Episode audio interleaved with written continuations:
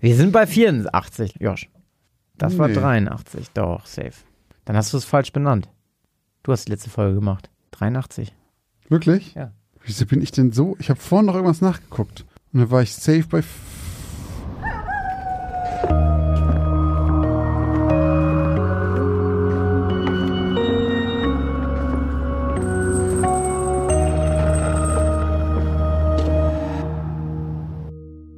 Moin und herzlich willkommen bei Geschichten aus dem Altbau, dem Grusel-Podcast mit dem X-Faktor, mit Christoph Wellbrock und Josch Kliemann. Am Ende jeder Folge liegt es dann an Ihnen, liebe Zuhörerinnen und Zuhörer, Fakten von Fiktion zu trennen und zu entscheiden, ob die Geschichten auf wahren Ereignissen basieren oder ob Christoph und Josch sich alles nur ausgedacht haben. Und bevor wir in Folge 84 dazu kommen, ob wir in unseren letzten zwei unheimlichen Geschichten voller schauriger Ereignisse, mysteriöser Vorkommnisse und unerklärbarer Phänomene über wahre Tatsachen gesprochen haben oder doch nur unsere Fantasie haben wild rumlaufen lassen, äh, hier wie immer die kleine Spoilerwarnung. Denn die neuen Geschichten von heute beginnen ab 32 Minuten und 24. Und davor darf zuerst ähm, Christoph mal was zu, seinem, zu seiner Geschichte erzählen. Ähm, obwohl, eigentlich muss ich so zuerst was Also erzählen. ich sag zu meiner Seite, das ist ja aber ganz was Neues. Christoph, was glaubst du, dass deine Geschichte war oder nicht? Boah, Also, bei Christophs Story mit dem Namen Hinter Schloss und Riegel ging es um verschiedene Perspektiven, dachte man zuerst. Und zwar fangen wir an mit Percy, äh, der in, ein, in der Kantine sitzt und Pfannkuchen isst und dabei an seine Kinder denken muss. Und dann wechseln wir von Percy zu Mr. Finch, einem reichen Mann, der von seinen Angestellten gewaschen und versorgt wird. Warum auch immer man sich waschen lässt. Aber okay. weil man einfach Geld wie Heu hat. Ja, wahrscheinlich. Ein schönes Detail, was ich fand, ist, er trägt einen schicken Zweiteiler, der aber eigentlich ein Einteiler war, glaube ich, mit irgendwelchen, irgendwelchen, irgendwas hatte der noch dran, irgendwelche Messing-Sachen. Mhm. Kommen wir gleich nochmal zu. ähm, und der hat einen Termin bei seinem Coach und da war auch eine merkwürdige Situation, weil der Coach zeigt noch auf einen Gegenstand hinter ihm und in dem Moment bricht dann Mr. Finch die Sitzung ab. Meine Theorie ist, dass da eine Axt an der Wand hing. Ich glaube, es wurde gar nicht genannt. Dann wechseln wir zu Aaron, äh, der im Park arbeitet und Laub hakt. Und äh, auch er scheint, also der erste musste an die Kinder denken und er scheint Kinder zu hören, irgendwie Kindergeschrei oder sowas.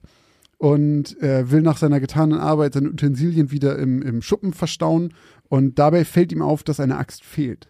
Und als er danach schaut in einem Buch, in dem man sich einträgt, wer denn diese Axt ausgeliehen hat, dann steht da sein Name drin. Und er wundert sich, weil er hat die ja gar nicht ausgeliehen. Und dann springen wir in der Zeit zurück und schauen aus der Perspektive von Mr. Myers, der äh, morgens fröhlich aufsteht, von seiner Frau zum Geburtstag Pfannkuchen bekommt und seine Kinder spielen draußen. Er geht dann auch raus und spielt mit den Kids und irgendwann gehen sie rein, weil die Pfannkuchen essen wollen. Und er bleibt plötzlich draußen und irgendwas kommt über ihn und er geht wie in Trance zu seinem Geräteschuppen und schnappt sich eine Axt. Und dann wechseln wir letztes Mal die Perspektive und zwar zu Emmanuel Martinez, der Coach von vorher, von dem reichen Mr. Finch, der die Akte von Aaron Percival Myers, geborener Finch, durchgeht und ähm, der seit 20 Jahren in dieser Anstalt ist, nachdem er seine Frau und seine beiden Kinder mit einer Axt ermordet hat. Und in dem Moment wissen wir, alles, was wir vorher gehört haben, waren alles die gleichen Personen oder alles ein und dieselbe Person ähm, mit einer gespaltenen Persönlichkeit. Was ein Glück, dass er so viele Namen hatte, dass auch jeder, jeder Charakter so einen eigenen Namen kriegen konnte. ja, ähm, Was für ein Zufall. sehr, sehr schöne Geschichte. Ich fand es sehr cool. Vor allem, was war eine, wo ich wirklich beim Nachhören, auch für die Auflösung, habe ich sie natürlich nochmal nachgehört jetzt hier. Ja, du warst sehr gut vorbereitet heute. Also, dass du die Namen hier so aus dem FF. Ja, ja, Äh. ich, ich habe mir ein, zwei Spick, äh, Spickzettel-Notizen gemacht. Ähm, und ich habe tatsächlich nochmal gehört und dann fallen sehr viele Kleinigkeiten auf. Oh, und das fand ich gespannt. richtig cool. Ich. Einfach so ähm, Sachen wie zum Beispiel dieser Zweiteiler, der so eine Art Zwangsjacke wahrscheinlich ist. Ja. Richtig. Dann halt, dass du die Kinder die ganze Zeit hörst. Dann äh, mit den Pfannkuchen, die kommen immer wieder. Diese rote Wand. Es sind überall gespickt mit Kleinigkeiten, die auf seine Vergangenheit zurückführen. Und auch warum viele Sachen, die die verschiedenen Leute, äh, viele Ähnlichkeiten, die die haben. So in den Arten, sei es diese Pfannkuchen und so weiter, ähm, dass sie alle irgendwie was mit Kindern zu tun haben oder an die denken müssen oder die hören. War wirklich sehr, sehr, sehr, sehr gut. Fand mir wirklich, also das ist wirklich eine Folge, die man bestimmt vier, fünf Mal hören kann und jedes Mal fällt einem wieder ein kleines Detail auf und das war sehr schön, wirklich. Also extrem, extrem gut. Irgendwas war noch mit einer Schürze. Ähm, Ja. Der, der, der, ähm, der Apfelmus verteilt oder irgendwie sowas in der Kantine, der hat so eine Schürze an mit so Kinderhänden drauf und das Ja. hatte seine Frau, glaube ich, auch an, ne? Ja. Das war wirklich richtig gut. Also hat mir sehr, sehr gut gefallen, die Geschichte.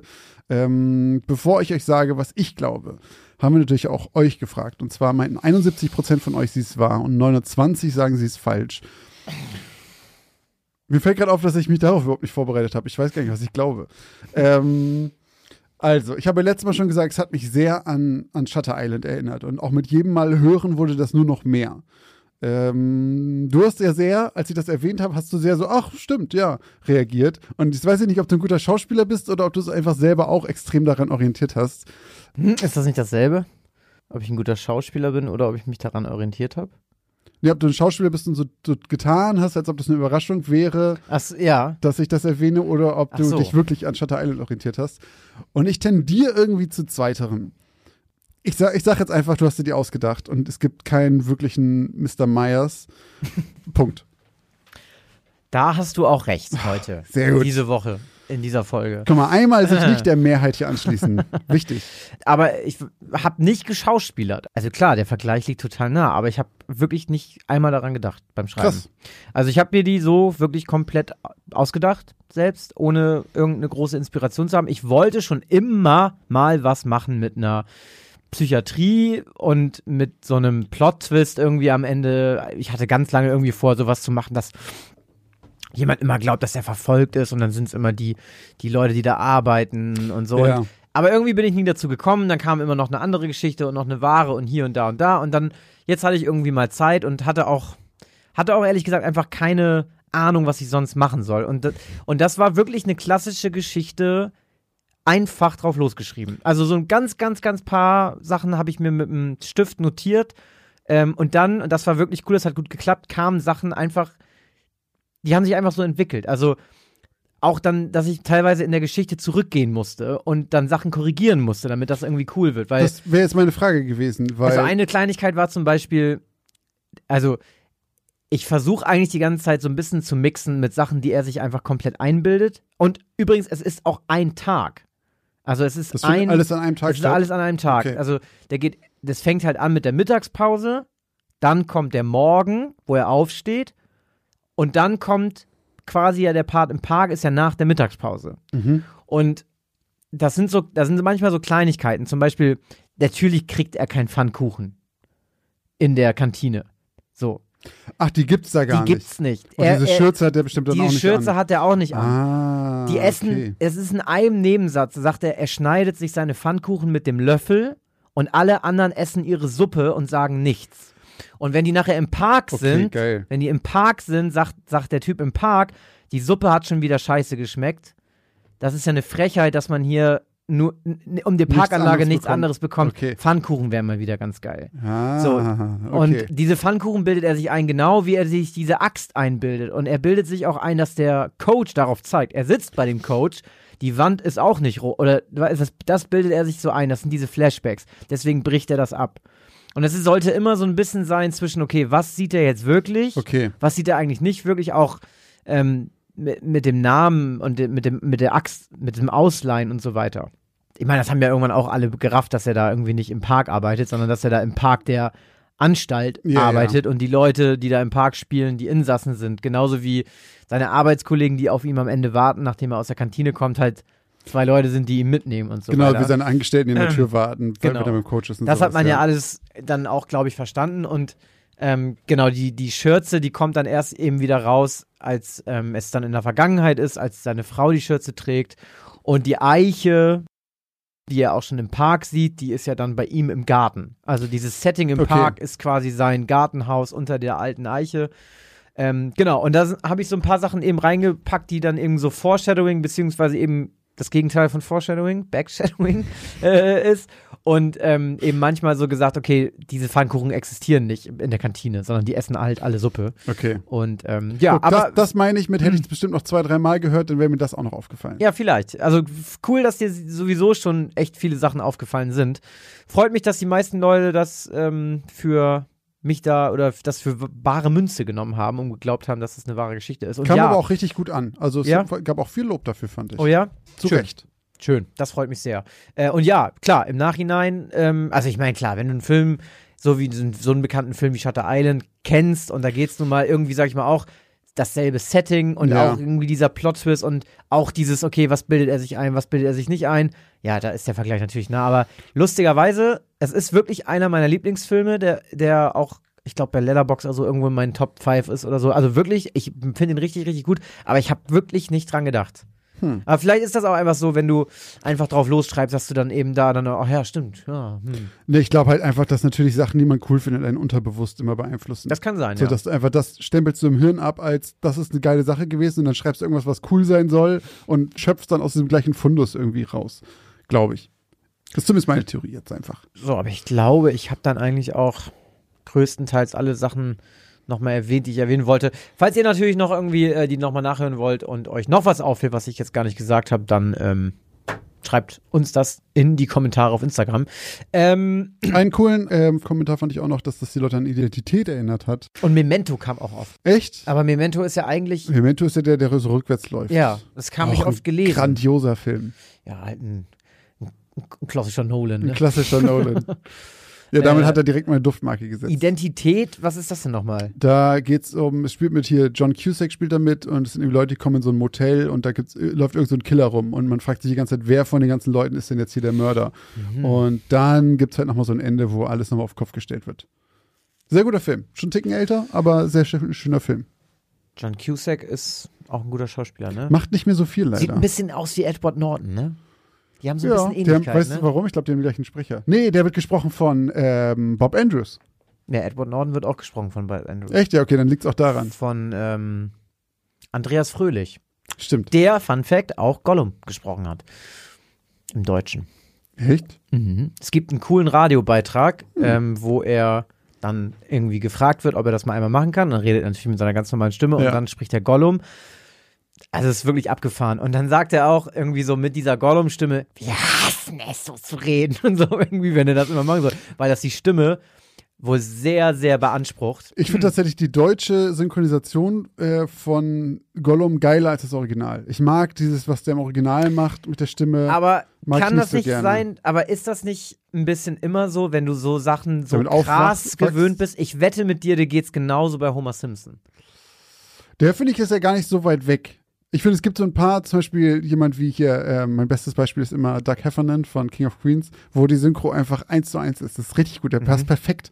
So. Und da passt halt beides. Und dann zum Beispiel bei King of Queens habe ich es aber auch bei ähm, Carrie. Bei Arthur zum Beispiel auch, den finde ich im Deutschen, ich kenne es halt auch nur im Deutschen, Ja. muss ich gestehen, und ich finde den super, super witzig. Die deutsche Synchro ist bei King of Queens aber auch einfach top-notch. Also da kann man nichts sagen, das ist einfach perfekt. Aber wir schweifen schon wieder Ja, ab. es geht immer vielleicht schnell. halt, vielleicht äh, kommen wir dann nochmal nachher später zurück, wenn die Geschichten vorbei sind und wir noch ein bisschen äh, einen Gapfiller brauchen. Wir hatten aber noch eine Geschichte und zwar Nachbarschaft. Und in Nachbarschaft ging es um eine Frau, um eine ältere Frau, die, na, die kennen wir alle irgendwie so ein bisschen schon. Jeder kennt sie. Diese Omas und Opas, die mit den Ellenbogen auf den Fensterbänken lehnen und alles, alles im Blick haben und äh, die Polizei auf Kurzwahl haben. Und so eine ältere Dame ist in deiner Geschichte Nachbarschaft ähm, die Hauptperson mehr oder weniger. Die kennt die Nachbarschaft ganz gut. Die weiß einfach, was alle wann, wie, wo machen, kennt sämtliche Geflogenheiten ihrer äh, Nachbarn und äh, ist ganz aufgeregt, als jemand Neues in die Wohnung, ich glaube auch in die Wohnung nebenan zieht. Ne? Ja. Ähm, das kam mir dann irgendwie erst in der Geschichte so ein bisschen mehr für mich raus. Das ist ein Mehrfamilienhaus.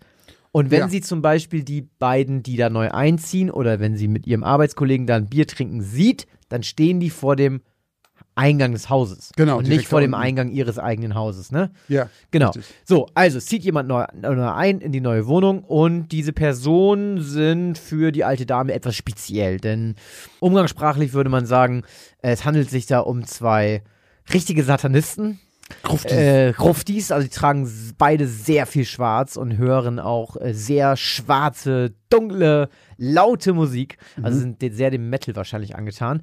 Aber sie scheinen aber eben auch irgendwie ganz nett zu sein, glaube ich. Und ähm, also auf den ersten Blick kommen sie erstmal gut miteinander klar.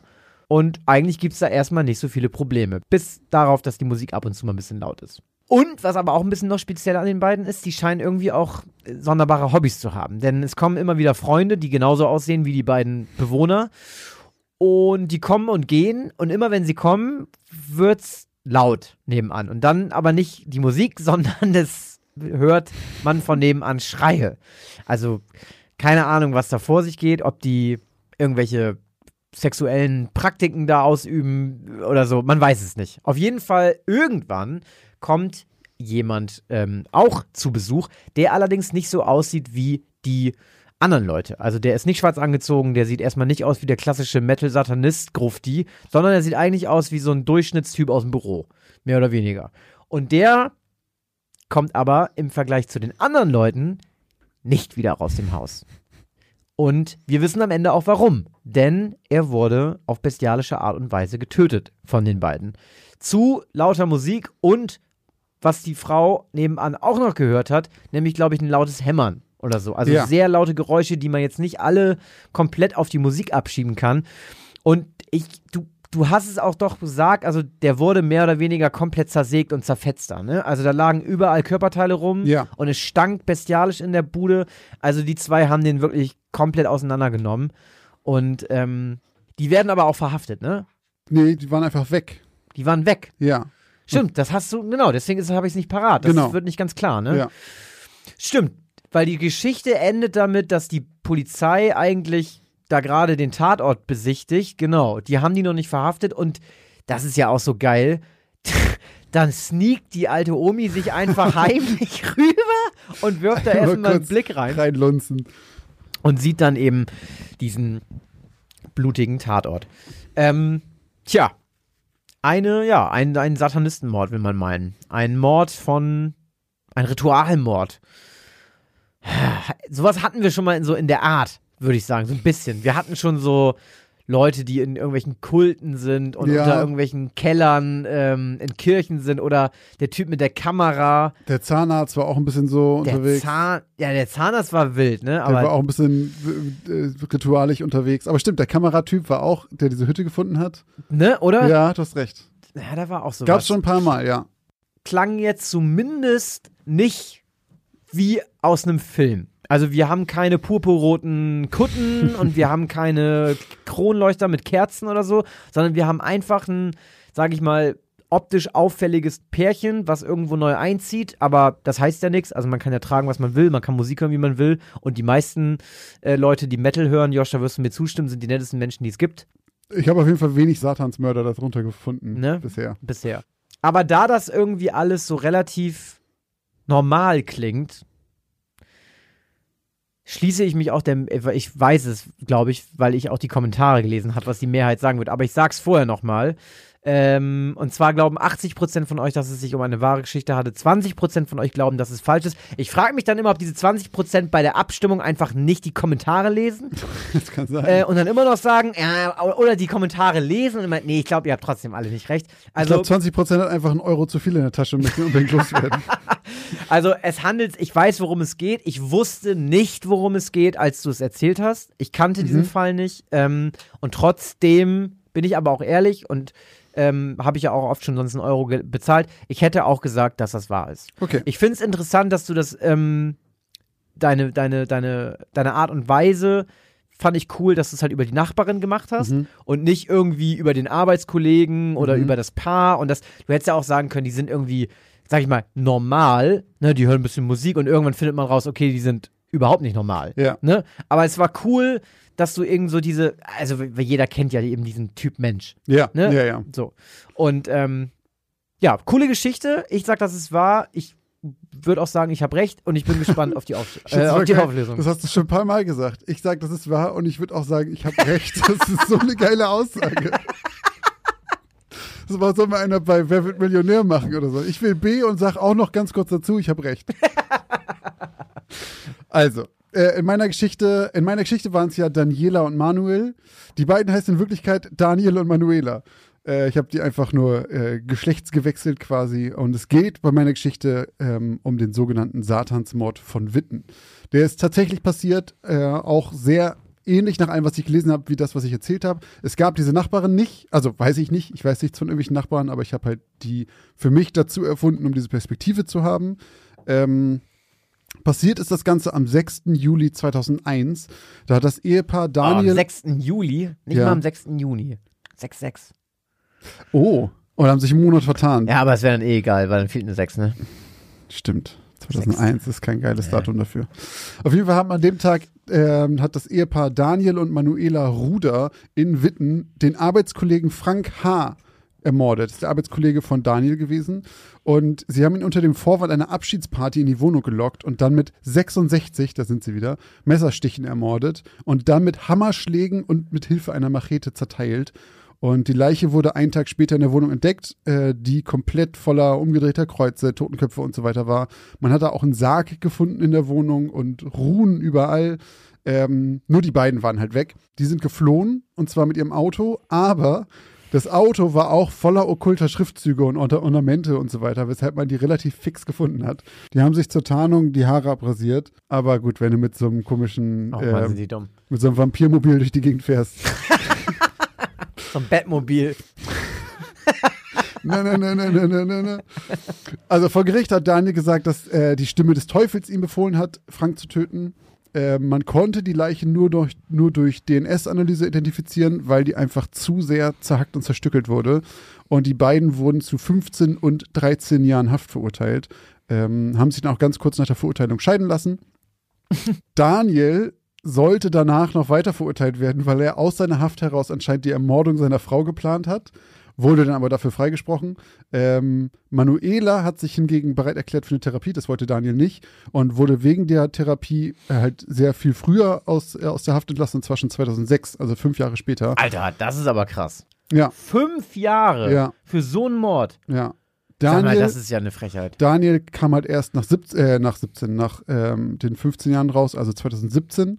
Beide haben also Stand jetzt ihre Strafe abgesessen und sind beide wieder auf freiem Fuß. Das finde ich absolut ähm, daneben. Ich meine, gelesen zu haben, dass zumindest Daniel seinen Namen hat ändern lassen. Beide haben auch Bücher geschrieben.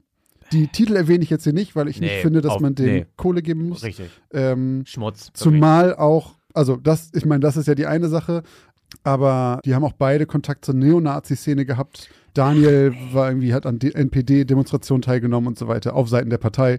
Also, ähm, ja, was die Schreie aus der Wohnung angeht, ähm, die, also Ach, zu, die von den Freunden. Genau, Mhm. die von den Bekannten.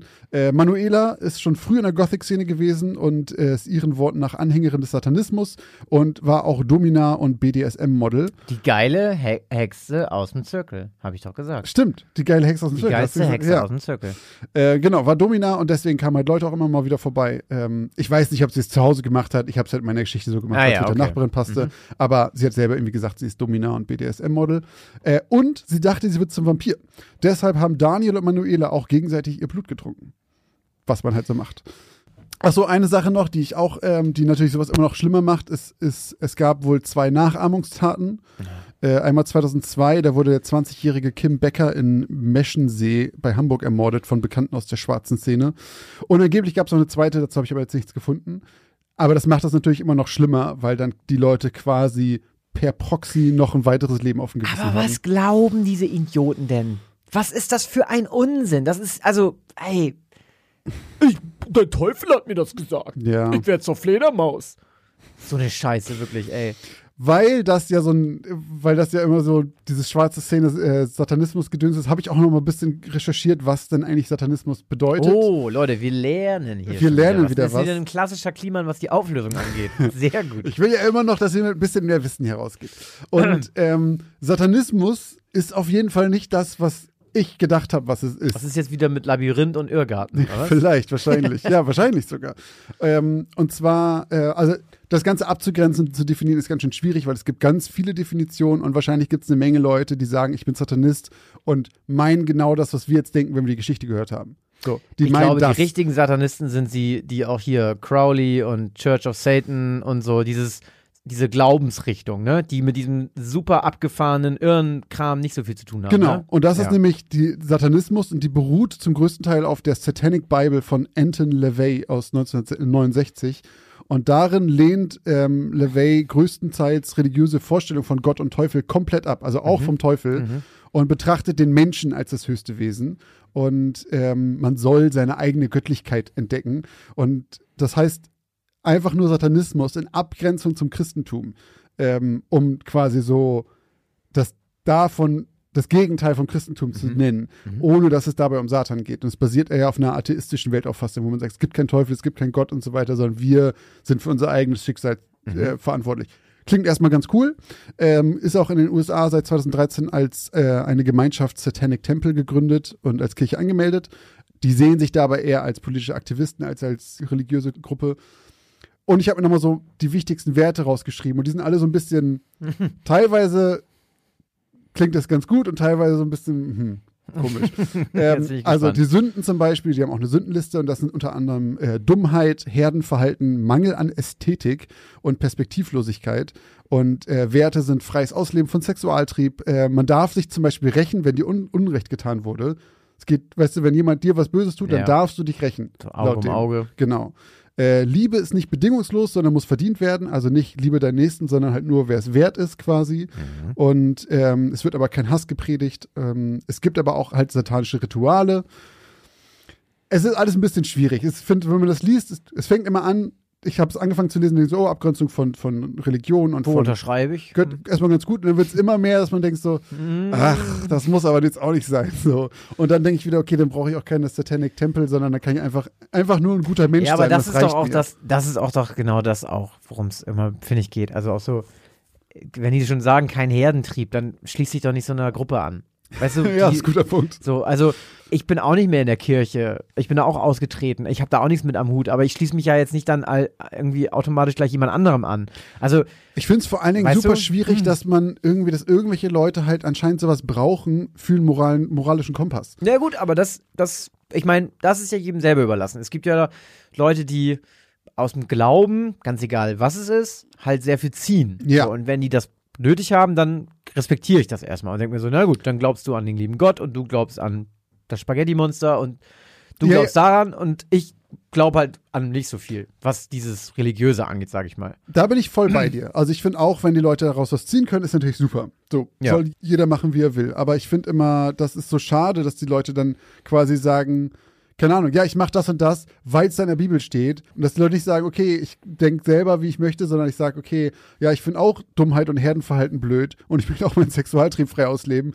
Aber ich finde es doof, dass man sich recht, wenn er Unrecht get äh, getan wurde. Und dann sagst du so, na, aber gut, ich bin ja Teil davon, dann muss ich das ja quasi machen. Und ich glaube, es gibt viele Leute, die denken so, dass sie sagen, Ja, okay, das ist aber ja auch in Politik so. Das ist mit allen Ideologien so. Du kannst, Ja. ja. du kannst ja heutzutage, kannst du dir ja nicht hingehen und sagen, okay, ich finde das cool, das finde ich auch cool, das finde ich aber nicht so cool, das finde ich von jemand anderem aber cool. Und dir deine eigenen Interessen so zusammenlegen. Das macht ja keiner. Ideologie ja ist leider kein Lego-Kasten, das stimmt. Das so, cool. Ja, genau. Ja, das wäre aber gut. Naja, also so einfach kann es aber sein. Also du musst ja nicht einfach einer Ideologie dich anschließen und Das sagen, stimmt. so, ich bin jetzt zu 100% da, sondern du kannst einfach sagen, den Gedankengang finde ich geil, den finde ich auch gut, Mhm. der auch, obwohl der aber nicht zu dem passt. Ja, So, stimmt. weißt du? Ja. Naja. Wir schweifen schon wieder ab. Wieder einmal haben Josch und Christoph die Grenze zwischen Realität und Illusion überschritten. Wie ging es Ihnen beim Hören der letzten zwei Geschichten aus dem Altbau? Konnten Sie Wahrheit von Fiktion unterscheiden? Jetzt machen wir eine kurze Werbeunterbrechung. Was glaubt ihr, gebt ihr eigentlich so für Essen im Monat aus? Oder für Klamotten? Oder um nebenan in dem kleinen süßen Café einen Cappuccino zu trinken? Was auch immer ihr gerade vermutet, vielleicht liegt ihr mit diesen Vermutungen ganz schön daneben. Wenn ihr das mal überprüfen wollt, dann kann euch die App Finanzguru dabei helfen, denn dort könnt ihr Budgets einstellen für verschiedene Sachen, die ihr braucht, zum Beispiel fürs Einkaufen, für Essen oder was auch immer ihr sonst ähm, budgetieren wollt und dann mal so einen kleinen Self-Check machen, ob ihr denn wirklich da liegt, wo ihr glaubt, dass ihr liegt oder doch merkt, oh, ich gebe vielleicht ganz schön viel Geld für Cappuccini aus. Und in diesem Fall kann euch Finanzguru sehr dabei helfen, einen Überblick über eure Finanzen zu bekommen und diesen Überblick auch zu behalten. Das Beste daran ist, das Ganze ist vollkommen kostenlos.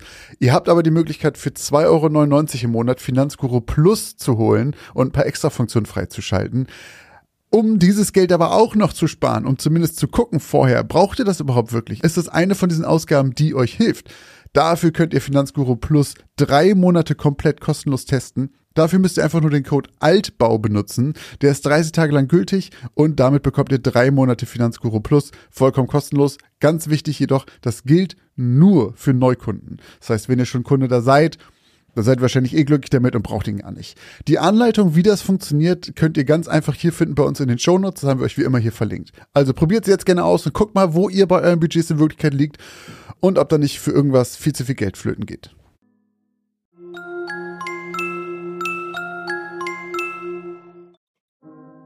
Und jetzt geht's auch schon weiter mit den neuen Geschichten. So, heute fängst du an. Letzte Woche habe ich angefangen. Korrekt. Äh, ich bin gespannt. Geschichte Nummer 1, Folge 84 und rein. Meine Geschichte heute trägt den Namen Endstation.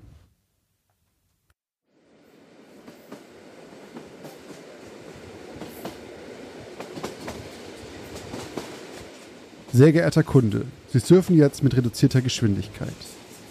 Harald stöhnte auf und schaute in die Ecke seines Handy-Displays. Wieder ein Balkenempfang weniger. War schon fast ein Wunder, wie er mit dem Empfang überhaupt sein Datenvolumen aufbrauchen konnte. Sein Blick wanderte von seinem Handy-Display zum Fenster des Zuges, in dem er saß. Draußen war es bereits vollkommen dunkel, doch selbst wenn es taghell gewesen wäre, hätte er hier sowieso nichts erkannt. Er war auf dem Rückweg von einer Schulung, irgendwo im Nirgendwo, und sein ICE hatte Verspätung gehabt. Soweit, so normal. Doch dieses Mal kam er ganze 73 Minuten zu spät und so hatte er sämtliche Anschlusszüge verpasst. Und weil die Züge um diese Zeit schon so unregelmäßig fuhren, wäre der nächste ICE erst drei Stunden später gefahren. Also hatte er auf seinem Smartphone nach einer Ersatzroute gesucht und auch eine gefunden, bei der er zwar viermal umsteigen musste, aber trotzdem über eine Stunde früher zu Hause wäre, als wenn er gewartet hätte. Also hatte er sie kurzerhand gebucht und war mit ein paar anderen Reisenden in ein Metronom gestiegen, der kurze Zeit später am Bahnhof hielt.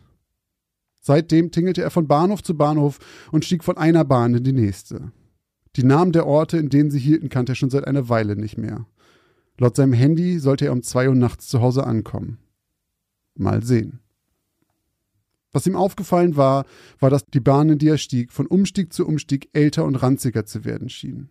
Auf den topmodernen ICE war ein neuer Metronom gefolgt, dann ein etwas älteres, eckigeres Modell und mittlerweile saß er in einem nahezu antik wirkenden Waggon mit durchgesessenen Sitzen, deren beige Bezüge wahrscheinlich in den 60ern mal modern waren. Was würde als nächstes kommen? Der Hogwarts Express? Wieder hielt die Bahn in einem kleinen dunklen Bahnhof. Die Türen öffneten sich und warme Sommerluft betrat das Abteil. Sonst niemand. Er beobachtete schon seit mehreren Stationen, dass niemals Menschen dazustiegen, sondern nur nach und nach mehr Leute den Zug verließen. Sein Abteil war bis auf ihn bereits vollkommen leer. Wie viele in den anderen noch saßen, wusste er nicht, aber mit ihm waren vielleicht zehn, elf Menschen eingestiegen. Davon konnten nicht mehr allzu viele übrig geblieben sein. Wenn er ehrlich sein sollte, war ihm das aber auch lieber so. Das Letzte, was er jetzt gebrauchen konnte, waren Besoffene, die durch den Wagen grölten oder irgendein Spinner, der mit einer Bluetooth-Box schlechte Musik durch den Waggon dröhnte, weil er anscheinend noch nie etwas von Kopfhörern oder Rücksicht gehört hatte. Die Türen schlossen sich und die Bahn setzte sich wieder in Bewegung. Er schaute wieder auf sein Handy. Es schien noch unentschlossen zu sein, ob es nun keinen oder einen Balkenempfang hatte. Wo zum Teufel fuhr er gerade eigentlich hin? Er hätte ja sein Navi gefragt, aber das schien seit der Abfahrt zu spinnen. Der GPS-Tracker sprang wild auf der Karte herum, zeigte aber definitiv nicht seine Position an. Er versuchte sich an die Haltestellen der Route zu erinnern, die er vorher rausgesucht hatte, doch er bekam sie nicht mehr zusammen. Das Quietschen der Bremsen riss Harald aus seinen Gedanken. Der Wagen wurde langsamer und fuhr in einen weiteren Bahnhof ein. Mit einem schrillen Quietschen kam die Bahn zum Stehen und mit einem hydraulischen Zischen öffneten sich die Türen. Harald zog den Kragen seiner Jacke hoch. Kühle Luft kroch in das Abteil. War es so kalt geworden?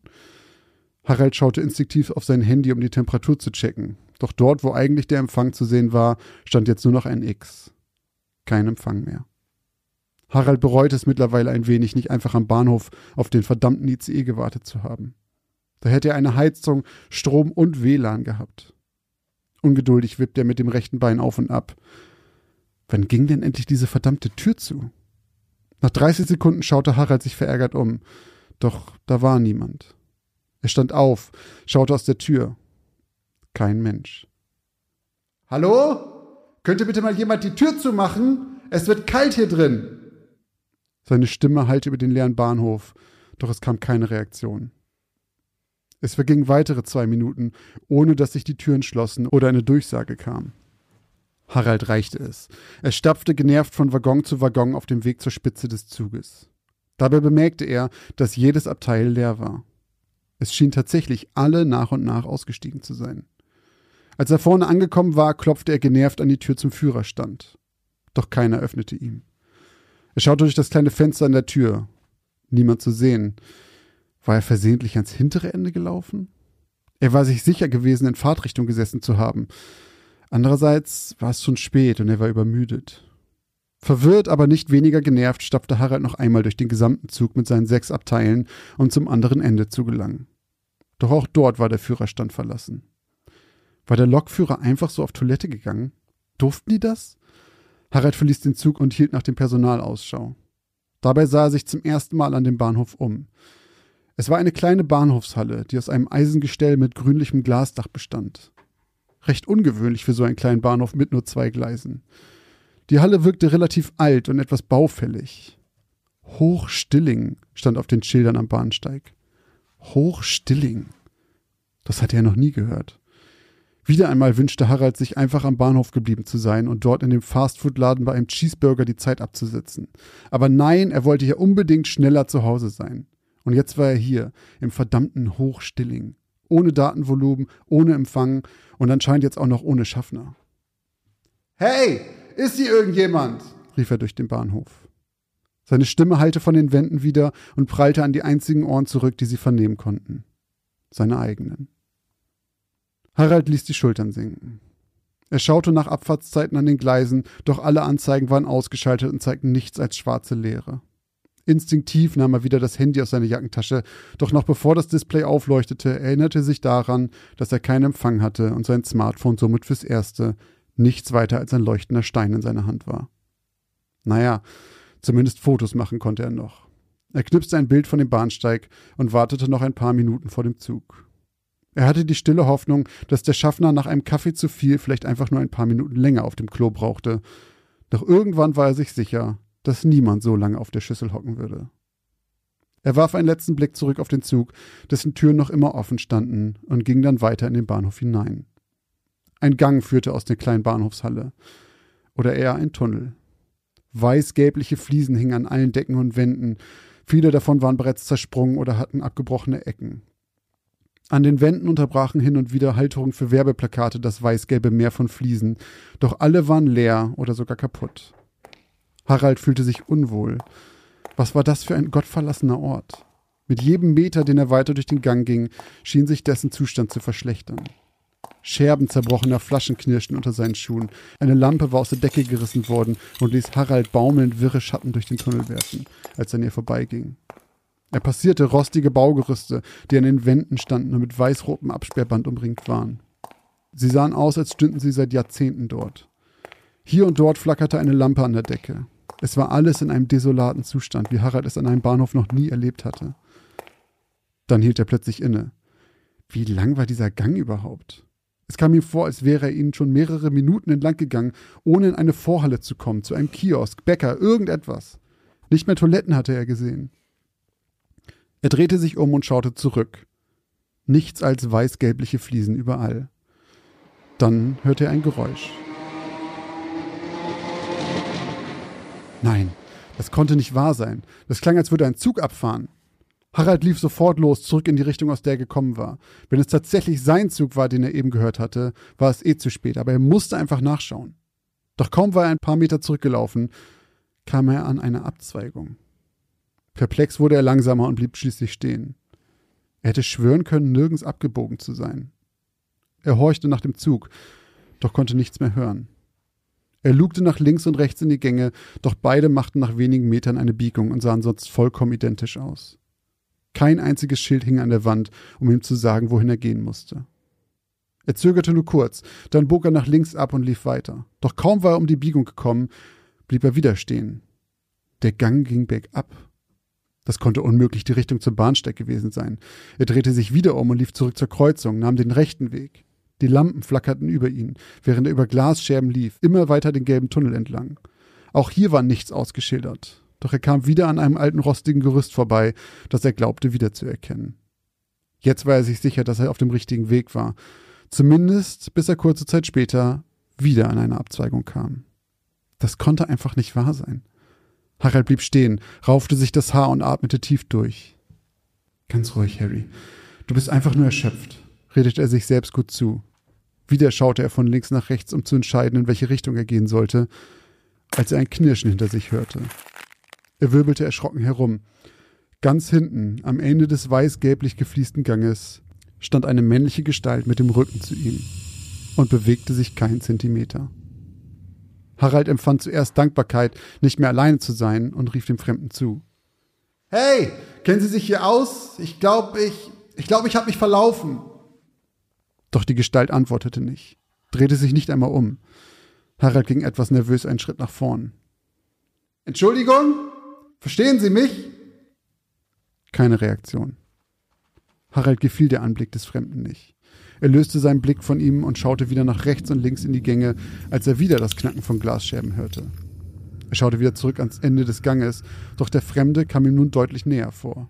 Noch immer mit dem Rücken zu ihm gekehrt und wieder vollkommen bewegungslos, aber sehr viel näher. Ey, hör auf mit dem Scheiß! Rief Harald, doch seine Stimme klang nicht so fest und bedrohlich, wie er sich das vorgestellt hatte. Er starrte in Richtung des Fremden und rieb sich dann die müden Augen. Als er wieder aufschaute, war die Gestalt noch näher herangekommen. Was zum Teufel wurde hier gespielt? Langsam ging er rückwärts in einen der Gänge, den Blick nach wie vor auf den Fremden gerichtet. So lange, bis er hinter der Kurve verschwand, um die er gerade bog. Dann drehte er sich um und folgte schnellen Schrittes dem Weg.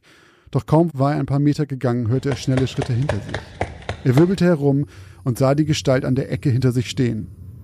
Sie folgte ihm. In Harald stieg Hitze empor. Sein Herz fing an schneller zu schlagen. Verpiss dich! schleuderte er seinem regungslosen Verfolger entgegen und fing an zu laufen. Doch kaum drehte er dem Fremden seinen Rücken zu, hörte er Schritte durch den Gang hallen. Schnelle Schritte. Wann immer er sich wieder umkehrte, stand die Gestalt bewegungslos, aber deutlich näher als zuvor an ihm dran. Panik machte sich in Harald breit. Er sprintete blindlings los. Er zögerte nicht mehr, wenn er an eine Kreuzung kam. Er musste hier einfach irgendwie raus. Schnelle, knirschende Schritte saßen ihm im Nacken. Er hörte sie immer näher kommen. Dann bog er um eine weitere Ecke und sah am Ende des Ganges die kleine Bahnhofshalle, in der er angekommen war. Nur noch wenige Meter und er hätte es endlich aus diesen elenden gelben Gängen geschafft. Eine Bahn. Eine Bahn wartete mit geöffneten Türen am Gleis. War es dieselbe, mit der er gekommen war? Er wusste es nicht. Die Schritte waren jetzt genau hinter ihm. Er warf einen Blick über die Schulter und sah eine schwarze Gestalt mit bleichem Gesicht direkt hinter sich stehen. Er erschrak so heftig, dass er stolpernd zu Boden fiel. Hart knallte sein Körper auf den Boden der Bahnhofshalle, doch sein Blick war noch immer auf die Gestalt geheftet, die ihm jetzt zum ersten Mal zugewendet war, sich aber kein Millimeter rührte. Ihr Gesicht war aschfahl, bis auf die Augen, die rot unterlaufen waren. Schwarze, klebrige Haare hingen ihr ins Gesicht. Der Körper war lang, dünn und steif wie ein Brett. Nur die Augen bewegten sich und folgten Harald, wie er rückwärts von ihr wegkroch. Ein Pfeifen durchbrach die Stille. Der Zug, Harald rappelte sich auf und lief rückwärts und blind in die Richtung, in der er den Zug vermutete, den Blick stets auf die Gestalt gerichtet. Seine Augen brannten und tränten, doch er war fest entschlossen, nicht zu blinzeln. Vorsichtig tastete er sich rückwärts an den Wagen entlang, bis er an die Tür kam.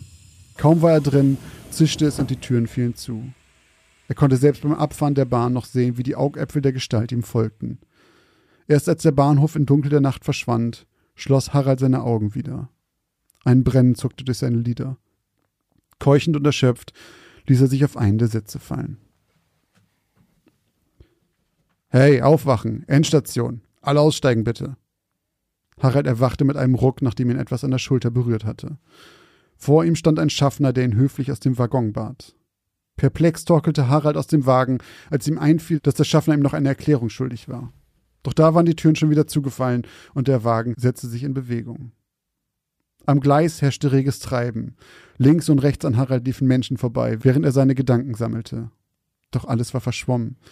Schwammige Erinnerungen flogen durch seinen Kopf, als hätte er einen sehr echt wirkenden Albtraum gehabt. Er konnte sich nur noch vage an Details erinnern. Die Farbe Gelb kam ihm dabei immer wieder in den Sinn. Doch je mehr er versuchte, sich zu erinnern, desto undeutlicher wurden seine Gedanken. Benommen ging er durch den Bahnhof und stieg in die S-Bahn, die zu seiner Wohnung fuhr. Er schaute auf sein Handy, das wieder vollen Empfang zeigte. Wie in Gedanken öffnete und schloss er mehrere Apps, ohne wirklich darauf zu achten, was sie anzeigten, als er aus Versehen seine Galerie öffnete. Dabei fiel ihm das neueste Bild ins Auge. Hochstilling. Auf einmal kam seine Erinnerung zurück. Thank you for traveling Äh, with bis- Deutsche Bahn. Bis Deutsche Bahn. Das war schon wieder eigentlich ein klassischer Kliman. Oder, liebe Community, plötzlich kam seine Erinnerung zurück. Ne? Also dann guckt er plötzlich auf sein Telefon und er weiß, er war dort. In Hochstilling. Also, ich hatte, ähm, da wird es vielleicht ja dem einen oder anderen Zuhörer oder der ein oder anderen Zuhörerin vielleicht genauso gehen wie mir, beziehungsweise es dir ging, als du letztes Mal bei meiner Geschichte an Shutter Island gedacht hast. Ich musste diese Geschichte an meine Geschichte denken, Nachtschwärmer, und an die Geschichte Von Wolf. Von Wolf, Alt-End. Also diese deutschen Begriffe, wie bei mir Rümmelsufer und ähm, diese ganzen Sachen. Und du hast ja auch gar keinen Hehl daraus gemacht, dass wir in Deutschland sind. Metronom, ICE, alles deutsche Züge. Dann halt auch dieser Bahnhof, so wo wir sind. Alles irgendwie ganz düster. Die gelb, wobei die gelben ähm, Steine oder Fliesen fand ich gut. Irgendwie haben die so ein bisschen so ein gebrochen mit diesem, äh, mit dem Rest. Tja, also, äh, ja, irgendwie, also eine Fahrt ins Ungewisse, Oh, auch ein sehr schöner Name. oder? Ja. Und am Ende kommt er dann doch eben raus, wo er soll. Beziehungsweise, soll er, will er eigentlich zur Endstation? Wahrscheinlich nicht, ne? Wahrscheinlich nicht. Er nimmt dann die S-Bahn und fährt nach Hause, aber wir wissen nicht, ob er. Er muss da einfach raus. Stimmt, der ist ja eingepennt. Nee, der wollte bestimmt nicht zur Endstation fahren. Ha, Also, hat er sich. Also, wenn er es geträumt hat, wieso hat er dann ein Foto davon? Oder war er irgendwann mal an irgendeinem Bahnhof, der genau diese Dinge hat, Hochstillingen heißt, er hat es überhaupt nicht wahrgenommen, weil du achtest nicht darauf, wenn, ne, du weißt ja Geier, wo ich schon überall ausgestiegen bin, wie das da aussieht. Und dann träumst du aber plötzlich davon und dann hast du irgendwie vielleicht sogar random ein Foto davon gemacht. Wir wissen es nicht, Leute. Wir müssen zwei Wochen warten. Mir kam das natürlich wieder, wie immer, überhaupt nicht bekannt vor. Ähm, wobei jemand mit blutunterlaufenden Augen an irgendeinem mysteriösen Bahnhof in Hochstilling. Stimmt, deiner hatte auch blutunterlaufene Augen, ne? Der, Ja, ja, der, doch, der, stimmt. der ja. Tote. Der, mhm. Hm. Josh sich ein bisschen, hab Josh ein bisschen in unserem, in unserem Backlog geräubert, du. Mal gucken, was Chris so gemacht hat, wo ich mich, wo ich mit einem großen Beutel durchgehe und ein paar, paar Sachen rausnehme. Nee, bin gespannt auf die Auflösung, ähm, aber schön erzählt. Danke. War eine schöne, war eine schöne Fahrt. Aber ich musste ein bisschen, ähm, ich musste dich korrigieren. Also, dass man sich auf das WLAN des ICEs freut, das ist, das, ähm, nee, das glaube ich nicht. Ich finde das so krass, wie wirklich in dem Moment, wo der Zug losfährt, quasi der Handy sagt, okay, nee, gibt kein, gibt keinen Empfang mehr. Also, die Deutsche Bahn, die Ja. kommt hier nicht gut weg in der Geschichte. Die lässt sich einfach in Hochstillingen raus. Ja. Schauen wir mal, was Christoph uns heute vorbereitet hat, denn jetzt bist du dran mit der zweiten Geschichte aus Folge 84. Oh ja. Hau ordentlich einen raus jetzt hier. Meine Geschichte heute heißt Mutterinstinkt.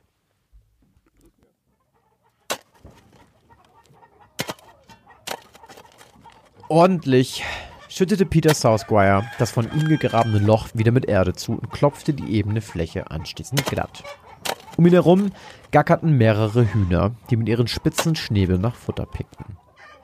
Der Bauer, der sein Geld überwiegend mit dem Fleisch und den Eiern seiner Tiere verdiente, blickte zu Boden. Er war verärgert.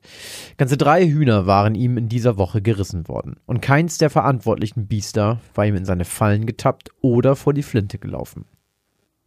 Er nahm einen Schluck aus seiner halbleeren Bierdose und kratzte sich an seinem Allerwertesten. Dicke Schweißperlen liefen dem 20-jährigen Hühnerbauern am Rücken herunter. Es war so heiß, dass er nichts außer seiner Latzhose trug. Seit Tagen brannte die Mittagssonne erbarmungslos auf den Sunshine Stage, und wäre seine Mutter nicht hier, käme Peter wahrscheinlich nicht rechtzeitig damit hinterher, die Wasserstellen der Tiere regelmäßig neu aufzufüllen. Als ihm der letzte Schluck aus der Dose die Kehle hinunterrann, hörte Peter Schritte hinter sich und drehte sich um. Seine Mutter stampfte geräuschvoll den kleinen Hang vom Haus hinunter zu den Hühnerställen. Die sah geschafft aus, und Peter hatte eine Ahnung warum. Es war mal wieder alles aus dem Ruder gelaufen. Und eigentlich sollte man meinen, dass sie es mittlerweile beide besser wussten und konnten. Am Ende war aber glücklicherweise alles gut ausgegangen. Er spuckte auf den Boden. Eine Angewohnheit, die er seit seiner Jugend nicht hatte ablegen können. Wenn er sich zwecks seiner Lieblingsbeschäftigung mal wieder in der Stadt aufhielt, musste er sich zusammenreißen, um nicht gleich negativ aufzufallen. Auf dem Land war das kein Problem, aber in der Stadt spuckten die Leute nicht grundlos alle fünf Minuten auf den Asphalt. Ohne ihn eines Blickes zu würdigen, ging Peters Mutter direkt in den Hühnerstall. Es herrschte also immer noch dicke Luft.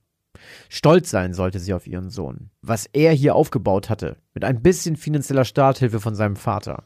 Er rammte den Spaten in die Erde und entschied sich, es für heute gut sein zu lassen. Wo war eigentlich sein Neffe Jack?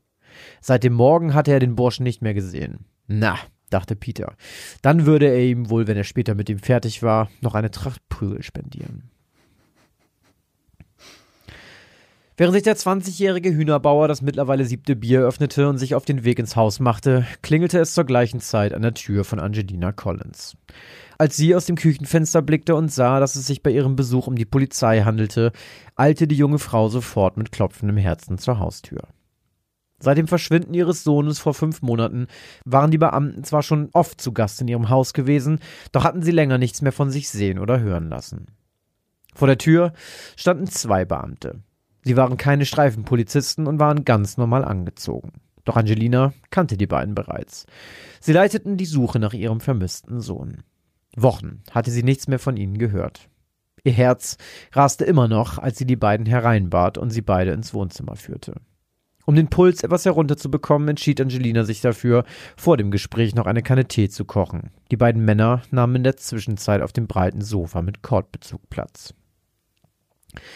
Vorsichtig balancierte Angelina nur wenige Augenblicke später drei Tassen und eine fast überquellende Kanne heißen Tees auf einem Tablett ins Wohnzimmer und setzte sich ebenfalls. Es folgte eine Minute seltsamen Schweigens. Die Beamten schienen ihr etwas sagen zu wollen, doch wusste wohl offenbar niemand von den beiden, wer anfangen sollte. Nach dem Frühstück schielte Jack mit einem Auge herüber zur Wand, an der der Kalender hing, und sein Herz machte einen Hüpfer. Heute würde seine Schwester kommen, und heute würde er ihr alles erzählen. Sein linkes Auge war noch immer zugeschwollen. Peter hatte ihn vor knapp einer Woche windelweich geprügelt. Doch die Schläge waren noch das harmloseste gewesen. Jack hasste seinen Onkel. Wenn es jemanden gab, dem er den Tod wünschte, dann waren es sein Onkel und dessen Mutter. Viel zu lange saß er auf dieser beschissenen Hühnerfarm schon fest, und viel zu lange war er den beiden schutzlos ausgeliefert. Seine Schwester war fast im selben Alter wie Peter. Er würde ihr alles erzählen und sie ihn dann endlich von hier wegschaffen. Während sich Jack mit gefülltem Magen auf der Hühnerfarm für die Arbeit fertig machte, war Angelina in 50 Kilometer Entfernung damit beschäftigt, das Frühstück zu machen. Und genau wie vor ein paar Tagen, als sie den Polizeibeamten die Tür aufgemacht hatte, spürte sie in ihrer Brust ihr Herz laut schlagen. Gestern Nacht, kurz bevor ihr die Augen zugefallen waren, hatte sie einen Geistesblitz gehabt, wie sie ihre letzten Zweifel aus dem Weg räumen konnte. Vor knapp einer Woche hatten ihr die zwei Beamten mitgeteilt, dass sie ihren Sohn gefunden hatten. Lebend. Angelina hatte daraufhin ihre Tasse Tee fallen lassen, sich den Oberschenkel verbrüht und war in Ohnmacht gefallen. Die Beamten mussten einen Rettungswagen rufen, dessen Besatzung sich anschließend um sie kümmerte, und schon einen Tag später führte man die Familie wieder zusammen und Mutter und Kind waren wieder vereint. Doch ganz so einfach war es nicht. Denn Angelina war sich sofort sicher, dass der Junge, der in diesem Moment im Pyjama auf dem Stuhl am Tisch saß, auf dem immer ihr Sohn gesessen hatte, nicht ihr Sohn war. Sie hatte es schon sofort in dem Moment zu einem der Beamten gesagt, als sie den fremden Jungen das erste Mal gesehen hatte. Das ist nicht mein Junge, hatte sie dem Polizeikapitän ins Ohr geflüstert. Sie haben ihn nur lange nicht gesehen, hatte er sie beschwichtigt. Probieren Sie den Jungen einfach ein paar Tage aus. Und das hatte sie. Vier Tage wohnte der Junge, der zwar ungefähr im selben Alter sein musste wie ihr Sohn, aber sonst nichts mit ihm gemein hatte, jetzt bei ihr. Keines der Muttermale stimmte. Die Stimme klang anders und nur mit ganz viel Fantasie konnte man vielleicht etwas Ähnlichkeit zu ihrem Sohn erkennen. Wobei sich wahrscheinlich die meisten Jungs in diesem Alter irgendwie ähnelten. Doch fast am schlimmsten und gleichzeitig am eindeutigsten für sie war, dass der Junge sich überhaupt nicht verhielt wie ihr Sohn. Er wirkte so, als würde er schauspielern. Ihr Sohn Walt hatte sie Mommy genannt. Dieses Kind nannte sie Mom. Als würde er es einfach nicht besser wissen. Nachts lag sie wach, von Wut zerfressen und dachte darüber nach, dass ein fremdes Kind im Bett ihres Sohnes lag. Sie wusste es. Sie war sich zu 100% sicher. Doch bei der Polizei wollte natürlich niemand etwas von ihren Zweifeln wissen. Walt war nicht der einzige Junge gewesen, der in der letzten Zeit verschwunden war, und der Druck, der auf den Beamten lag, war immens. Ein erfolgreich gelöster Vermisstenfall war also genau das, was das LAPD brauchte. Darauf konnte Angelina aber keine Rücksicht nehmen. Und deshalb ging es heute zum Zahnarzt. Eine fingierte Kieferuntersuchung des fremden Kindes und der anschließende Abgleich mit der Akte ihres Sohnes würde den endgültigen Beweis liefern. Ein Gefühl von Vorfreude mischte sich jetzt mit der Aufregung, die durch Angelinas Venen strömte, als sie erneut eine zentimeterdicke Schicht Erdnussbutter auf die zweite Scheibe Toastbrot schmierte, die für das fremde Kind bestimmt war, was auf dem Stuhl ihres Sohnes saß und den Boden vollkrümelte. Ironischerweise musste Angelina lächeln. Ihr kleiner Walt hasste Erdnussbutter. Gegen frühen Abend brannte die Sonne noch immer so stark auf die kleine Farm herab, dass Jack es nicht mehr aushielt und für eine kurze Pause in der kühlen Diele des Hauses Schutz suchte. Seine Schwester war bereits wieder auf dem Rückweg. Er hatte ihr alles erzählt und sie hatte ihm geglaubt. Am liebsten hätte sie ihn sofort mitgenommen, doch das wäre zu gefährlich gewesen. Peter war zu allem fähig. Und hätte er nur die leiseste Vermutung gehabt, dass Sandra von irgendetwas wusste, hätte er vermutlich kurzen Prozess gemacht. Sie hatte sich nichts anmerken lassen und war nach ein paar Stunden lachend und winkend vom Hof gefahren. Jack seufzte und sah sich in der Diele um. Leere Bierdosen lagen überall verstreut und in einer Ecke brummte ein kleiner Kühlschrank vor sich hin. Würde Peter es merken, wenn er sich eine Dose stibitzte? Aber was sollte schon passieren? Er machte sowieso mit ihm, was er wollte. Ob er eine Dose klauen würde oder nicht. Er fasste sich ein Herz, schritt zu dem Kühlschrank herüber und nahm sich eine Dose kaltes Bier. Er schloss genussvoll die Augen, als die prickelnde Flüssigkeit seine Kehle hinunterfloss, und dann hörte er es. Ein Grinsen breitete sich auf seinem Gesicht aus. Sandra hatte es geschafft. Doch bevor die Freude in ihm noch größer werden konnte, polterte plötzlich Peter in die Diele. Bewaffnet mit einem Gewehr rannte er auf Jack zu. Steh auf und raus mit dir auf die Farm. Peter packte Jack am Kragen und zerrte ihn aus der Diele ins Freie nach draußen. Halt die Bullen hin, erzähl ihnen irgendeine Scheiße, aber wehe, du verrätst, wo ich hin bin. Dann erschieße ich dich vom Waldesrand aus. Hast du kapiert? Er lud Patronen in das Magazin. Dann schubste er Jack zu Boden und rannte wie vom Teufel gejagt über die Farm, sprang mit einem Satz über den Zaun und hielt auf den Wald zu, der etwa 200 Meter hinter dem Zaun entfernt lag. Jedes normale Kind in Jacks Alter hätte die Erscheinung des angetrunkenen Peters in Latzhose mit einem Gewehr bewaffnet garantiert eingeschüchtert. Doch Jack wusste, dass Peter selbst nüchtern nicht mal drei Dosen traf, die er aus Langeweile manchmal etwa nur 20 Meter von sich entfernt aufstellte. Nur wenige Minuten nachdem Peter über den Zaun gehüpft war, erzählte Jack den schwer bewaffneten Beamten, in welche Richtung sein Peiniger verschwunden war. Anschließend wurde er von Sanitätern versorgt und von seiner Schwester in Obhut genommen. Es dauerte ein paar Tage, bis der Polizei das Ausmaß von Peter Southquires Handeln bewusst wurde. Über 51 Körperteile wurden auf dem Bauernhof gefunden. Arme, Beine, sogar ein abgetrennter Kopf. Drei Morde an drei vermissten Jungen konnte man dem Hühnerbauern nachweisen. Doch die Ermittler waren sich sicher, dass noch weitere der vermissten Kinder auf sein Konto gingen. Für seine Taten wurde er zum Tode verurteilt. Southquires Mutter jedoch war geständig. Sie erzählte den Ermittlern, dass sie ihrem Sohn überwiegend beim Aufräumen half. So nannte sie das Zerstückeln und Entsorgen der Leichen. Nur einmal sei es mit ihr durchgegangen und sie gestand den Mord an dem kleinen Walt Collins. Ein elfjähriger Junge, der vor einem knappen halben Jahr nach einem Kinobesuch nicht mehr wieder aufgetaucht war und dessen Mutter man fälschlicherweise das falsche Kind zurückgebracht hatte. Mrs. Collins hatte den Beamten von Anfang an gesagt, dass es nicht ihr Sohn sei. Körpermerkmale und Stimme passten nicht, und auch als sie dem Captain die Zahnarztunterlagen der beiden Kinder vorlegte, in denen schwarz auf weiß stand, dass der Junge nicht der Sohn von Mrs. Collins war, wollte dieser nichts davon wissen und sorgte dafür, dass sie in eine psychische Einrichtung eingeliefert wurde und das Kindheitswohl ihres Sohnes durch ihre Verrücktheit gefährdet sei. Erst mit dem zweiten Geständnis in diesem Fall, elf Tage nach ihrer Zwangsunterbringung, gab es dann die absolute Gewissheit. Denn der Junge, den die Polizei für Walt Collins hielt, knickte ein und gestand, dass er eigentlich Winnie Hutchins hieß. Er war von zu Hause weggelaufen, um in LA seinem größten Filmstar zu begegnen.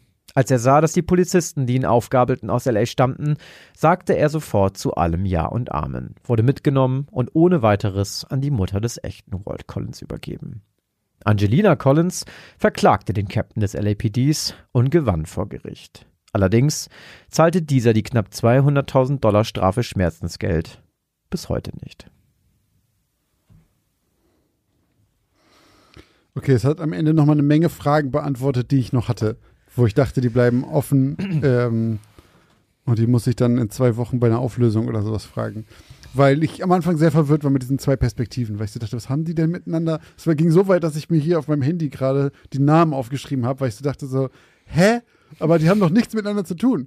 Und warum, also meine Hauptfrage war, okay, wenn das, also zuerst dachte ich natürlich ans Capgras-Syndrom, weil wir das ja schon mal hatten. Ach, das war bei dir Folge 2 oder so, Irgendwie ne? ganz am Anfang, ja. Dass man gelenkt, ah ja, ja, ja, mhm. Capgras-Syndrom, stimmt. Ja, aber dann, als ihr meinte, Muttermale stimmen nicht und sowas, dachte ich, okay, das ist ja schon einen Ticken weiter.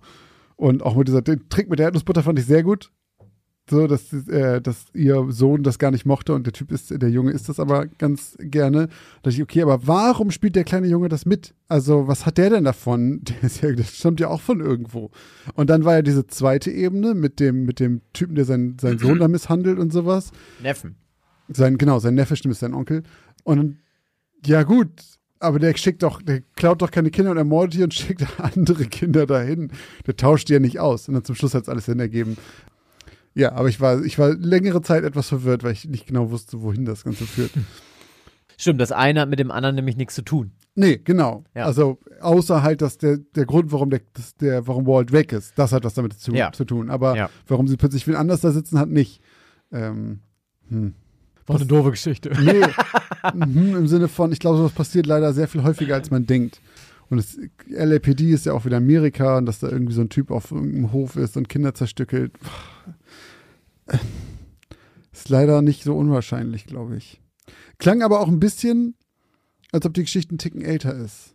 Ich weiß nicht warum, aber ich glaube immer, wenn ich an so einen, so einen County-Hof irgendwie so denke, mit so einem Typen in der Latzhose, der Du da bist dann sofort wieder in deiner eigenen Geschichte, ne? Ähm, wo die Jungs das, den Alkohol klauen. Ja, genau, Mit so der diese Höhle? Zeit. Ja, so, ja, da ja. bin ich direkt mit Latzhose und schießt auch, besoff, äh, auch nüchtern so auf ein paar, paar Bierdosen.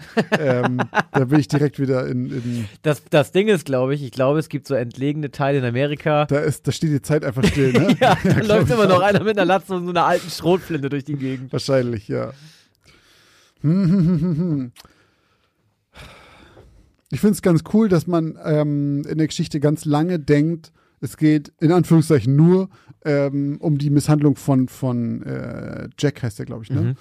Und das einfach, weil er wird ja auch windelweich geprügelt und so weiter. Und das ist das super, super Schlimme, was er da zu berichten hat, seiner Schwester und sowas. Aber dass es in Wirklichkeit noch viel, viel krasser ist, weil Jack anscheinend davon erzählt, dass da Kinder zerstört, weil offensichtlich sagt er ja das den. Deswegen kommen die auch so schwer bewaffnet an und nicht einfach nur mit einer Streife.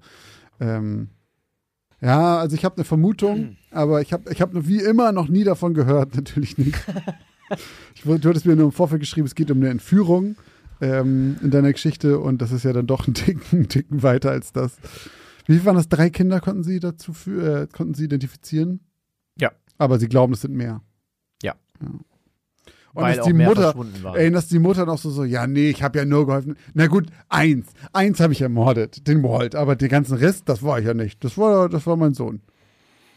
Tja, manche so, aber so, Spinner, so kannst du dir halt deinen Arsch retten, ne? Während ihr Sohn halt Todesstrafe kriegt. Ist es so? Kriegst du dann nicht die Todesstrafe, wenn, Wenn du ein Kind ermordet hast und gestehst? Nee, ich glaube, wenn du gestehst, dann und sozusagen noch irgendwie so ein bisschen dazu beiträgst, dass die vielleicht sogar noch die Leiche finden oder so, dann wirst du so ein bisschen damit belohnt. Stimmt, das habe ich aber auch ein paar Mal schon gehört. Das ist so, wenn du dafür, dafür sorgst, dass man die Überreste überhaupt findet und die beerdigt werden können, das Ja. ist immer schon ein großes Ding irgendwie. Ja, ich, äh, wer hat das denn? Es gibt auch einen sehr bekannten Serienkiller. Ich glaube, das war äh, der Green River Killer. Glaube ich. Noch nie Gary, gehört. Gary Gary Witchray. Oldman. Gary Witchray. Ähm, der hat über 50 Frauen gekillt Krass. äh, und die alle in den Fluss geworfen. Und ich glaube, weil er geständig war und weil er die Cops auch glaube ich, oft zu den Tatorten, also zu den, oder zu den äh, Leichen geführt hat, Mhm. hat er keine Todesstrafe bekommen, meine ich. Weil 50, also 50 offiziell sogar und inoffiziell wahrscheinlich sogar noch ein paar mehr. Und es gibt von dem einen, einen krassen ähm, Clip auf YouTube. Da ist einer, der ein Vater und das ist so ein, ja, wieder so ein typischer Ami-Christ-Fanatiker. Also Mhm. der ist so ein Hardcore-Gläubiger irgendwie und der vergibt dem vor Gericht. Und er Und fängt, dann an, fängt zu er- weinen. fängt an zu weinen, Die Szene ja. kenne ich. Okay, dann Mhm. kenne ich das doch. Ja. Ja, ein kranker Schweinetyp. Aber ja, der hat sich, glaube ich, davor irgendwie dann Aber was kriegst du denn gesaved. dann? 50 mal lebenslänglich Ja, oder was? der kommt nie wieder raus. Übrigens, und das muss ich auch noch mal kurz sagen, wir reden ja immer hier von 15 Jahre und lebenslang und dann kommt man raus und so. Das ist aber nicht so. Ich habe das jetzt schon mehrfach noch mal in anderen True Crime Podcasts gehört, wie zum Beispiel auch Zeitverbrechen. Und das ist in Deutschland nicht so. In Deutschland gibt es lebenslänglich. Also äh, das ist lebenslänglich, aber lebenslänglich mit anschließender Sicherheitsverwahrung. Ja, Oder nicht? Ja, die gibt es ja, glaube ich, nicht mehr so richtig, Keine- diese Sicherungsverwahrung. Aber es gibt eben diese Sachen, da kriegst du lebenslänglich und dann checken die einfach und sagen, ja, nee, du kommst nicht wieder raus. Und dann checken die dich nochmal und sagen, nee, du so, kommst nicht wieder ja, ja, raus. genau. und, du, und dann kommen die wirklich Aber die müssen raus. immer wieder checken. In ich Amerika ist ja glaube, quasi ja. einfach In Amerika kommen die weg, genau. Ja, ja. Die kriegen dann irgendwie so Schloss und wirklich Riegel vor. siebenmal lebenslänglich und dann kriegen die wirklich auch so absurde Strafen wie 300 Jahre oder so. Ja. Also es ist wirklich so und die kommen nicht mehr raus. Aber in Ja. Deutschland ist das nämlich nicht so, dass man in Anführungszeichen nur 15 Jahre bekommt und dann raus kann, sondern manchmal hast du wirklich, also ich hatte jetzt auch so einen krassen Fall irgendwie vom hier MDR, das ist so ein True Crime Podcast, ähm, den ich höre. Und da war, ein- da war ein Fall, ich weiß nicht, die haben zweimal hintereinander so Kindermorde da gehabt. Also, das hört man ja jetzt auch als Papa noch mal ein bisschen anders als Mhm. vorher. Also wirklich, ohne Witz, das war ganz schlimm. Und da war nämlich dann auch der Täter, der hat dann auch, also der kommt nicht mehr raus. Zu Recht auch, ne? Okay. Also der kommt auch einfach nicht mehr raus. Und da denke ich mir nämlich, den kannst du nicht mehr rauslassen. Resozialisierung hin oder her, der wird nicht mehr resozialisiert. Weißt du, der hat vier Kinder umgebracht. So, wie, wie willst du den resozialisieren? Ja, ja, das klar. machst du nicht normal, ne? Nee, mach ich nicht normal. Nee, ich versprech's. Das, weißt du? Ja, ich bin da aber, ich finde auch, wenn ich das höre, gab es ja auch ganz oft bei irgendwie so, keine Kirche hat sich an irgendwelchen Kindern vergriffen, ja, kriegt drei Jahre oder sowas. Wo ich so denke, was? Du hast wahrscheinlich das gesamte Leben von einem Menschen ruiniert. Aber wir schweifen jetzt auch schon wieder hier so ein bisschen ab. Um das hier nochmal ein bisschen positiv ausklingen zu lassen, wollen wir Oh auch noch ja. mal ein bisschen Danke sagen. Und äh, vorweg möchten wir uns einmal bei den vielen, vielen, vielen Leuten bedanken, die ähm, Sticker bei uns geordert haben. Äh, ich war viel beschäftigt. Wir mussten auch, habe ich, auch- hab ich auch schon auf Instagram gesagt, ähm, für Josh hat jetzt eine Sehenscheidenentzündung. Weil er eure Adressen Hand, mit der Hand geschrieben hat. Ich habe vor allen Dingen unsere Adresse auch am Anfang noch mit Hand geschrieben. Ich habe jetzt einen. Stempel gekauft, mit dem ich das abstempeln kann. Das geht einen Ticken schneller. Ähm, es kamen wirklich sehr, sehr, sehr, sehr viele rein. So viele, dass unsere Sticker auf jeden Fall schon alle sind und wir neue geordert haben. Ähm, das gilt aber natürlich weiterhin. Wer 1,50 an unsere PayPal-Adresse schickt, ähm, die ja auch in den Shownotes drin ist und so weiter, und die Adresse dazu schreibt, ist natürlich ganz wichtig, der bekommt Sticker zugeschickt. Ganz, ganz viel von euch haben es aber auch genutzt, um uns über diesem Weg ein äh, bisschen Support dazulassen. Und Oh ja. dafür an dieser Stelle nochmal einen gesonderten Dank. Es waren wirklich extrem viele Briefe. Ich bin mehrfach mit einem großen Rucksack randvoll mit Briefen zum Briefkasten gegangen. Ähm, bei der Post wurde ich schon gefragt, ob ich heirate, weil ich so viele, so viele Briefmarken kaufe. also es war wirklich, es ist ganz witzig, aber es ist auch gleichzeitig einfach richtig, richtig viel. An dieser Stelle wirklich nochmal vielen, vielen Dank und halt gesondert nochmal besonders vielen Dank an alle, die uns da nochmal irgendwie extra Euros, Strafeuros da gelassen haben oder generell einfach Support. Und auch die ganzen Nachrichten. Da kam so viel Feedback nochmal über diese ganzen äh, Donations. Vielen, vielen Dank dafür. Ähm, Ja. Und an alle anderen, falls ihr auch Bock auf Sticker habt, das gilt, das, wir wollen eigentlich, dass das für immer gilt. Wer uns 1,50 und Adresse gibt, kriegt halt Sticker. Punkt. Ähm, deswegen, Ja. wir haben nachgeordert und die kommen demnächst irgendwann an. Noch sind sie nicht da, das, aber ähm, Genau, 15 Stück sind das. Ähm, Porto ist dann auch mit drin, müsst ihr euch nicht drum kümmern, aber ganz wichtig ist halt eben, dass ihr eure Adresse schreibt. Und es sind wirklich so viele gewesen, dass wir jetzt nicht jeden einzelnen von euch vorlesen können, was wir normalerweise immer machen mit Ja. auch den PayPal-Leuten. Aber ohne Witz, das würde hier den absoluten Rahmen des Podcasts sprengen. Das sind wirklich unfassbar viele gewesen. wir würden einfach wirklich eine Viertelstunde jetzt hier einen Namen Ja, vorlesen. mindestens, Das ist wirklich mindestens. einfach so viel Ähm, gewesen. vielen, vielen, vielen Dank an alle, die Sticker wollten und auch noch was dazu on top geschmissen haben und einmal mal Support dagelassen haben. Kuss geht raus an euch. Vielen, vielen Dank. Wir haben aber noch, und die Zeit nehmen wir uns, ähm, Für die normalen für Danksagungen. die wir normalen. Danksagungen, in Anführungszeichen normalen Danksagungen, also die Leute, die uns zum Beispiel bei Steady oder bei Patreon unterstützt haben seit äh, dieser letzten Folge oder seit den letzten zwei Wochen. Äh, und da müssen wir uns einmal ganz herzlich bedanken bei ähm, Judith und bei Julia. Ihr seid bei Steady mit dabei. Vielen, vielen Dank für euren Support. Bei Patreon sind dazu gekommen Sandra, Melanie und Nadine und Cheyenne und die hat noch direkt, direkt erstmal uns das supportet und dann auch noch ihren Support erhöht. Vielen, vielen Dank. Und ich bin mir auch relativ sicher, dass ich den Namen gelesen habe bei den Stickern. Ähm, also, Ganz bestimmt, Josh. Vielen, vielen Dank. Äh, aber auch bei PayPal haben uns noch abseits von all den ähm, von all den Sticker-Bestellungen noch ein paar Strafeuros oder Einzeldonations erreicht. Und da möchten wir noch mal einmal Danke sagen an Katrin, Wiebke, Ole, Caroline, Simon, Clara, Carla, Isabel und Wu Kwong.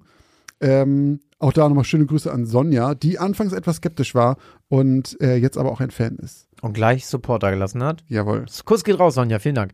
Äh, und wir wollen uns auch nochmal ganz, ganz, ganz, ganz besonders bei Makia bedanken. Der Ja. hat uns schon in der Vergangenheit des Öfteren mit großzügigen Donations oder auch mit äh, großzügigen Subbomben auf Twitch äh, verwöhnt und supportet. Und der hat uns auch eine sehr, wirklich sehr großzügige PayPal-Überweisung zu den Stickern äh, dagelassen. Da war eine Null zu viel wahrscheinlich aus Versehen bei den.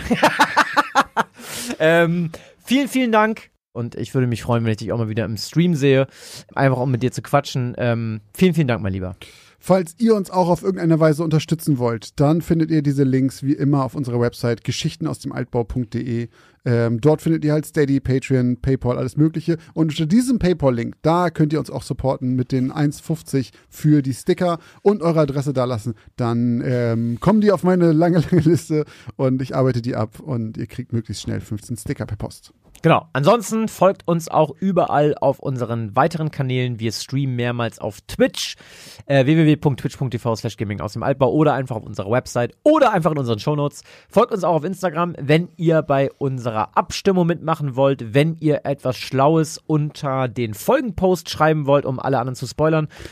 Da werde ich auch, fällt mir jetzt gerade ein, habe ich gar nicht gesagt, ähm, da werde ich auch das Bild hochladen von dem Satanisten, von dem, Ui. weil äh, das, daran haben viele Leute das auch erkannt. Ähm, die Beschreibung von den beiden Ah, ja, haben stimmt. ganz viele geschrieben. Äh, Augenbrauen oder so. ja, ne? genau, das Bild, genau das Bild werde ich da auch hochladen. Äh, seid gespannt, kommt nächste Woche. Genau. Und wenn ihr das alles gemacht habt, wenn ihr uns überall folgt, wenn ihr uns eine Spende da gelassen habt und dann noch Zeit habt und nicht wisst, was ihr machen sollt, dann schreibt ihr uns eine Bewertung. Bei iTunes oder bei Spotify. Fünf Sterne geben und einen kleinen Text, wenn ihr Bock habt. Würden wir uns freuen. Folgt natürlich auch dem Podcast an sich, damit ihr keine Folge mehr verpasst und immer frühzeitig informiert seid.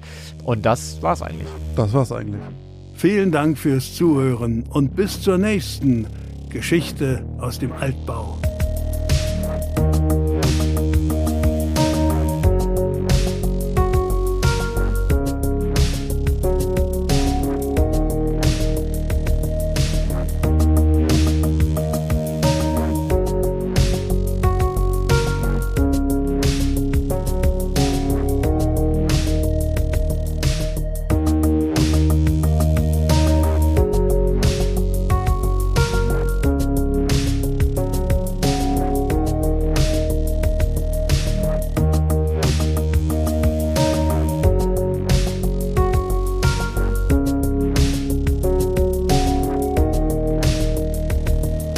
Seufzt. Jack seufzt. Jack seufzt. Oh, was ist das denn für ein. Jack seufzte. Seufzte. Was kann man kann ich das denn nicht sagen? Seufzte. Er seufzte. Ja. Jack seufzt. Mal. Jack seufzte. Ich muss immer an, an Saufen gerade denken. Seufzt.